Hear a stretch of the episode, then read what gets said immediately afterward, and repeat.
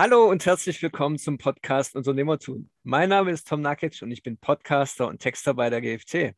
Mein Name ist Sven Franzen, ich bin Unternehmer und Marketingstratege und schön, dass ihr heute wieder dabei seid. Ja, schön, dass ihr wieder zu einem spannenden Thema dabei seid.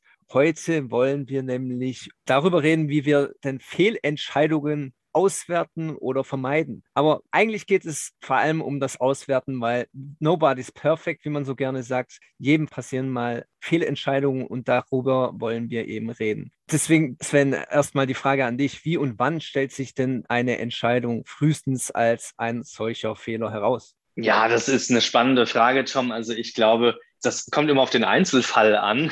Manchmal hat man es ja in der Intuition, im Bauchgefühl, nämlich immer genau dann, wenn man sich gegen seine Intuition oder das Bauchgefühl stemmt und vielleicht eine Kopfentscheidung trifft, die eben nicht dieser Intuition gefolgt ist und danach dann merkt, es war tatsächlich keine gute Entscheidung oder ein Fehler, wie wir das dann nennen. Genau da merkt man dann häufig, dass man vielleicht dieses direkte Gefühl, dieses Bauchkrummeln oder auch das Intuitive vielleicht entweder nochmal hätte länger sacken lassen sollen, so dieses typisch eine Nacht drüber schlafen oder hätte tatsächlich vielleicht mit der Entscheidung warten sollen oder sie nicht treffen oder anders treffen sollen, weil man es einfach schon von Anfang an mit so einem Störgefühl gespürt hat. Prinzipiell sehe ich so, dass ein Fehler immer dann sich als einer herausstellt, wenn man es selbst so sieht, wenn es nicht die richtigen Ergebnisse gebracht hat oder sogar in irgendeiner Form Schaden verursacht hat. Und ich glaube, dann ist eine Entscheidung frühestens als ein Fehler zu sehen. Solange das nicht eintritt, also dass ich mich damit unwohl und schlecht fühle, dass ich ein schlechtes Gewissen habe, dass ein Schaden eingetreten ist, solange bleibt die Entscheidung vielleicht eher eine schlechte Entscheidung, eine ungünstig, nicht hilfreiche Entscheidung oder einfach eine Entscheidung, mit der ich mich gerade einfach nicht ganz so wohl fühle. Ja, um das Ganze vielleicht ein bisschen zu verbildlichen oder mit einem Beispiel zu untermauern. Wir bestellen irgendwas im Restaurant, wir haben eine Erwartung, eine bestimmte Erwartung, wie wird das schmecken und werden dann enttäuscht, weil unsere Erwartungen nicht erfüllt werden. Die Rückschlüsse daraus sind dann, okay, ich bestelle einfach nächstes Mal etwas anderes oder frage erstmal den Kellner, was er denn mir empfehlen würde und wie das Gericht denn zu erwarten ist. Aber welche Rückschlüsse kann ich denn aus solchen Fehlentscheidungen ziehen, die ja für das Unternehmen zum Beispiel unvorteilhaft waren? Also ich glaube, wenn man Rückschlüsse ziehen möchte, muss man sich schon mal bewusst sein, dass man erst einmal eine Entscheidung als Fehler identifizieren sollte und reflektiert, dass eine Entscheidung nicht hilfreich und gut war. Wenn man soweit ist, dann weiß man ja auch, warum man diese Entscheidung vielleicht als Fehler identifiziert hat. Ich habe ja vorhin gesagt, möglicherweise ist ein Schaden entstanden, ich habe einen Kunden verloren oder es war in irgendeiner Form auch einfach nicht hilfreich oder hat mich Zeit und Aufwand gekostet, weil ich einfach zurückgeworfen wurde, auch mit meinen Zielen und Plänen. Und genau dann, wenn ich mich sehr reflektiert damit beschäftige, kann ich Rückschlüsse ziehen, wie kann ich sowas in Zukunft vermeiden.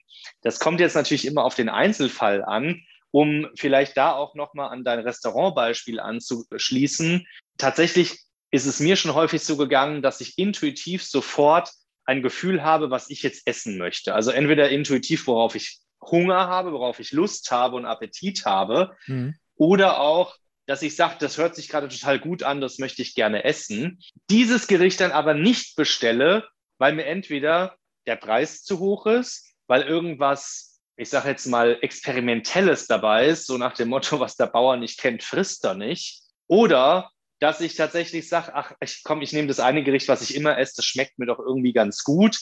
Oder lass mich sogar vom Gegenüber überreden, ach komm, lass uns heute einen Burger essen. Das ist dann, ich sage jetzt mal, irgendwie was mit Fastfood oder was Ungesünderes, was ich mir erst ausgesucht habe.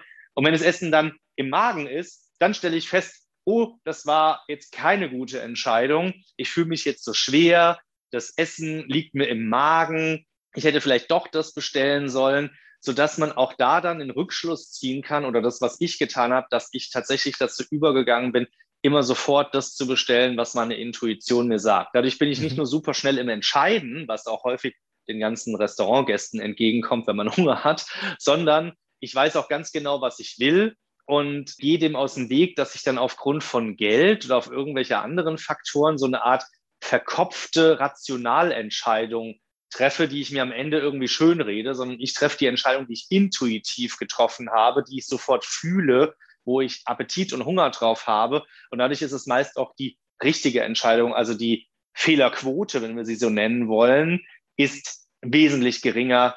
Natürlich bleibt nicht aus, dass ich irgendeine Erwartungshaltung habe oder mir irgendwas bildlich und inhaltlich unter dem Gericht und der Beschreibung auf der Karte vorstelle und das Restaurant nun mal nicht das liefert, was ich mir gewünscht habe. Aber ich glaube, das ist etwas, was wir immer irgendwie haben, wenn man sozusagen von anderen bekocht wird. Das hat vielleicht auch mit der Thematik zu tun. Viele Entscheidungen passieren aber nun mal und äh, manchmal sind sie einfach nicht zum Vermeiden. Wann sollte ich trotzdem mit dem Thema an sich abhaken und wann wäre es denn zu früh?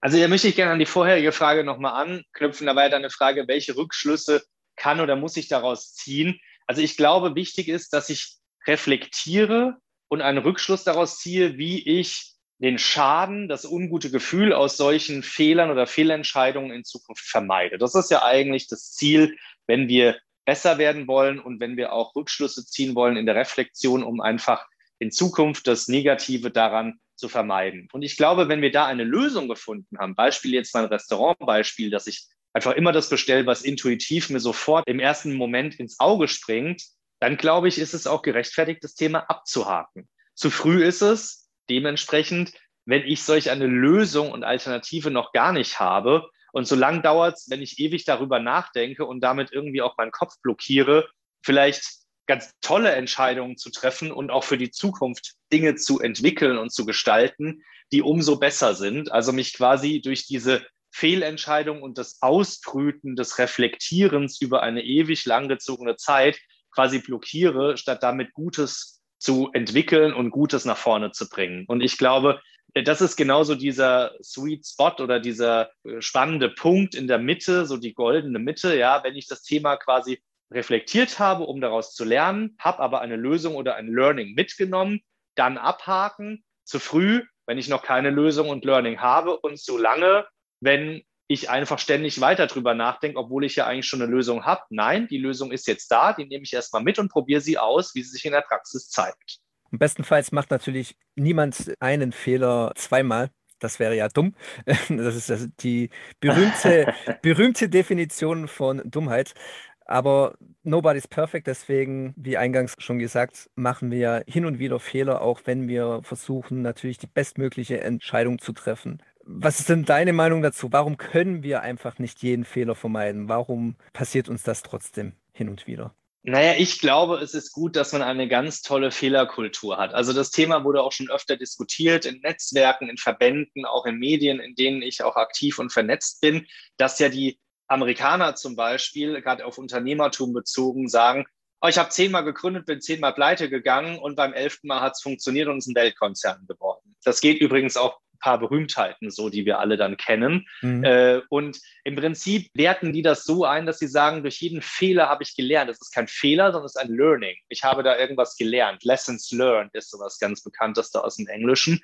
Und ich finde, es ist an der Zeit, dass wir auch genau das annehmen. Also, dass wir annehmen, dass wir Menschen sind, dass man nicht immer beim ersten Mal durchstarten muss und dass es auch in Ordnung ist und es akzeptabel ist, einfach an der Stelle auch mal zu sagen, ja, irgendwie hat es nicht geklappt. Und dass auch nicht eine Insolvenz oder ein Kaputtgehen eines Geschäftsmodells, Produktes oder Unternehmens nicht gleich ein Fehler ist oder total furchtbar ist und man stößt denjenigen dann aus dem Unternehmertum aus, sondern dass das einfach mit dazugehört und es ist Teil des Ganzen. Ich sehe Fehler als etwas, ich finde auch das Wort an sich schon so ein bisschen befremdlich. Ich finde, das sind Handlungen oder Entscheidungen, die dazu beitragen, dass ich lerne. Und in meinen ersten Jahren habe ich auch einige Entscheidungen getroffen, die für mich nicht hilfreich waren, und wenn ich dann mit älteren Mentoren oder Unternehmern drüber gesprochen habe, haben die immer gesagt, mach dir nichts draus, nimm sie an, respektier sie, nimm sie mit auf deinen Weg. Das mhm. sind Learnings oder ja, lehrreiche Erfahrungen, die du mitnimmst und dafür hast du eben Lehrgeld bezahlt. Das kann man jetzt mit Doppel-E schreiben oder mit EH, ja, wie man das will.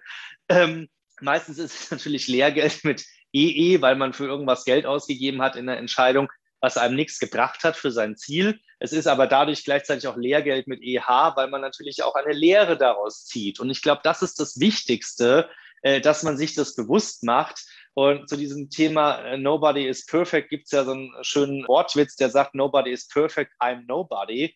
Hm. Genau das bin ich nicht ich bin eben nicht Nobody, der eben sozusagen perfekt ist, wenn man es mal im Englischen äh, linguistisch ein bisschen umdreht, äh, sondern ich bin ein Mensch und ich darf Fehler machen, ich darf lernen, ich darf Entscheidungen treffen, die am Anfang nicht gut sind. Aber wie du schon gesagt hast, es wäre klug, wenn ich nicht denselben Fehler zweimal mache und wenn ich aus den Dingen eben durch Rückschlüsse und Reflexion lerne und dadurch für mich in Zukunft die Sache hilfreicher und einfacher gestalte. Scheitern, äh, das ist ja auch eine Weisheit. Scheitern soll immer als Chance auch verstanden werden. Und ein berühmter Politiker hat in seinen jungen Jahren auch gesagt, Probleme sind nur dornige Chancen. So, und deswegen die letzte Frage an dich, Sven. Wie können wir trotzdem möglichst gute Rahmenbedingungen für wichtige Entscheidungen schaffen? Prinzipiell würde ich die Rahmenbedingungen immer gleichsetzen als Basis für alle meine Entscheidungen. Weil wir wissen ja vorher nie, ob eine Entscheidung wichtig oder weniger wichtig ist. Das ist ja nur ein Beimessen, was wir selbst sehr subjektiv vornehmen. Am Ende können aber auch sehr kleine oder für uns unwichtig erscheinende Entscheidungen sehr, sehr wichtig sein und damit auch ein Dreh- und Angelpunkt. Prinzipiell empfehle ich, dass man möglichst gut informiert sein sollte über die Thematik. Beispielsweise, ich bin ja sehr begeistert von Immobilien. Wenn ich eine Immobilie kaufen will, sollte ich mich über den Markt, über die Preise und über die konkrete Immobilie auch wirklich informieren und an der Stelle wirklich äh, auch äh, ja, grobe Infos haben, um nicht nur verhandeln zu können, sondern auch die richtige Kaufentscheidung treffen zu können dann ist es so, ich würde nie Entscheidungen übers Knie brechen. Das führt meistens zu schlechten Entscheidungen. Ich würde an der Stelle immer dazu raten, dass man Entscheidungen mit einem gewissen Zeithorizont trifft, je nach Schwere der Entscheidung. Also einen Immobilienkauf mit einem Notar und Eintrag ins Grundbuch oder auch die Gründung einer Firma mit Handelsregisterauszug als GmbH sind äh, schwerere Entscheidungen oder die wiegen schwerer und sind auch in Registern des Staates eingetragen als jetzt vielleicht die Entscheidung, in welches Restaurant gehe ich oder was esse ich dort.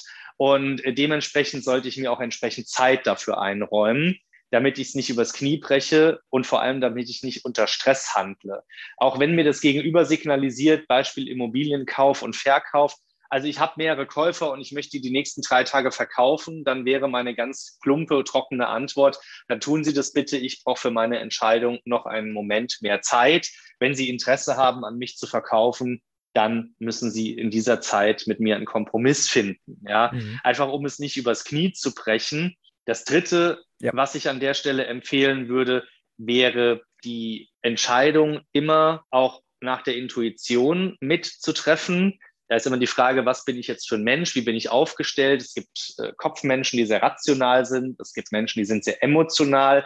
Wichtig ist, dass wir nicht beides zu stark bewerten. Also nicht nur nach dem emotionalen Handeln oder nicht nur nach dem Kopf, denn häufig kann der Kopf uns von intuitiv guten Entscheidungen, die wir uns vielleicht nicht gleich kopflastig oder rational erklären können, abraten. Und wiederum kann das Herz und die Emotion sagen, mach, mach, mach, mach, mach. Und ich mache ganz schnell etwas, was ich aber vielleicht hätte doch nicht machen oder nochmal rational prüfen sollen. Und deswegen ist an der Stelle immer die Balance, die Frage, dass ich wirklich von beiden Richtungen, beiden Perspektiven das Ganze prüfe. Und zu guter Letzt ist es, glaube ich, sinnvoll, dass ich eine Entscheidung auch immer danach treffe, was sind gerade meine Ziele, was ist meine Lebenssituation, die ich gerade habe, um anhand der Situation auch wieder zu hinterfragen, will ich das, hilft das meinem Leben, hilft das meinen Zielen und bringt mich das voran? Und wenn ich das alles mit Ja beantworten kann, habe ich an der Stelle auch die Möglichkeit, die Entscheidung nochmal abzuprüfen oder auch mit einem Backup nochmal zu bestätigen. Okay, danke Sven. Ich hoffe, unsere Zuhörer hat das weitergeholfen. Ich bin auch gespannt, welche Fehlentscheidungen ihr schon getroffen habt und was eure größten Learnings daraus waren. Schreibt uns das gerne und wir besprechen das vielleicht in einer weiteren Podcast-Folge. Ansonsten, Sven, du hast jetzt natürlich nochmal das letzte Wort und darfst dich verabschieden. Liebe Zuhörer, danke fürs Zuhören und dabei sein. Ich danke da wirklich auch für eure Treue. An der Stelle darf ich nur sagen, lasst uns dafür einstehen, dass wir in Deutschland eine offenere Fehlerkultur haben und auch hier offener mit dem Thema umgehen, dass wir auch mal äh, Fehler machen oder vielleicht nicht nur das perfekte Ergebnis erzielen. Ein erster Anfang sind ja auch sogenannte Fuck-Up-Nights schon, wo wir so Speaker haben, die über ihre schlimmsten Fehler oder Situationen und Fehlentscheidungen sprechen und seht, wie Tom vorhin schon zitiert hat, jede Fehlentscheidung oder jede äh, daraus entstandene Konsequenz auch als eine Chance zu lernen, Wie gesagt, in meinen ersten Gründungsjahren habe ich viel Lehrgeld bezahlt, äh, und das sehe ich heute rückblickend einfach, das gehört mit dazu. Und es passiert auch, wenn du dein Unternehmen weiterentwickelst, aufs nächste Level hebst, immer wieder, umso mehr du wächst, dass du immer mal wieder auch bei diesen Wachstumsschritten raus aus deiner Komfortzone und damit auch raus aus deinen Routineentscheidungen kommst. Und auch dann können wieder Fehler entstehen und nimm sie mit, sieh sie als Learning und versuche tatsächlich nicht denselben Fehler zweimal zu machen. In dem Sinne viel Erfolg. Ich freue mich auf eure Zuschriften und alles Gute. Macht's gut. Bis zum nächsten Mal.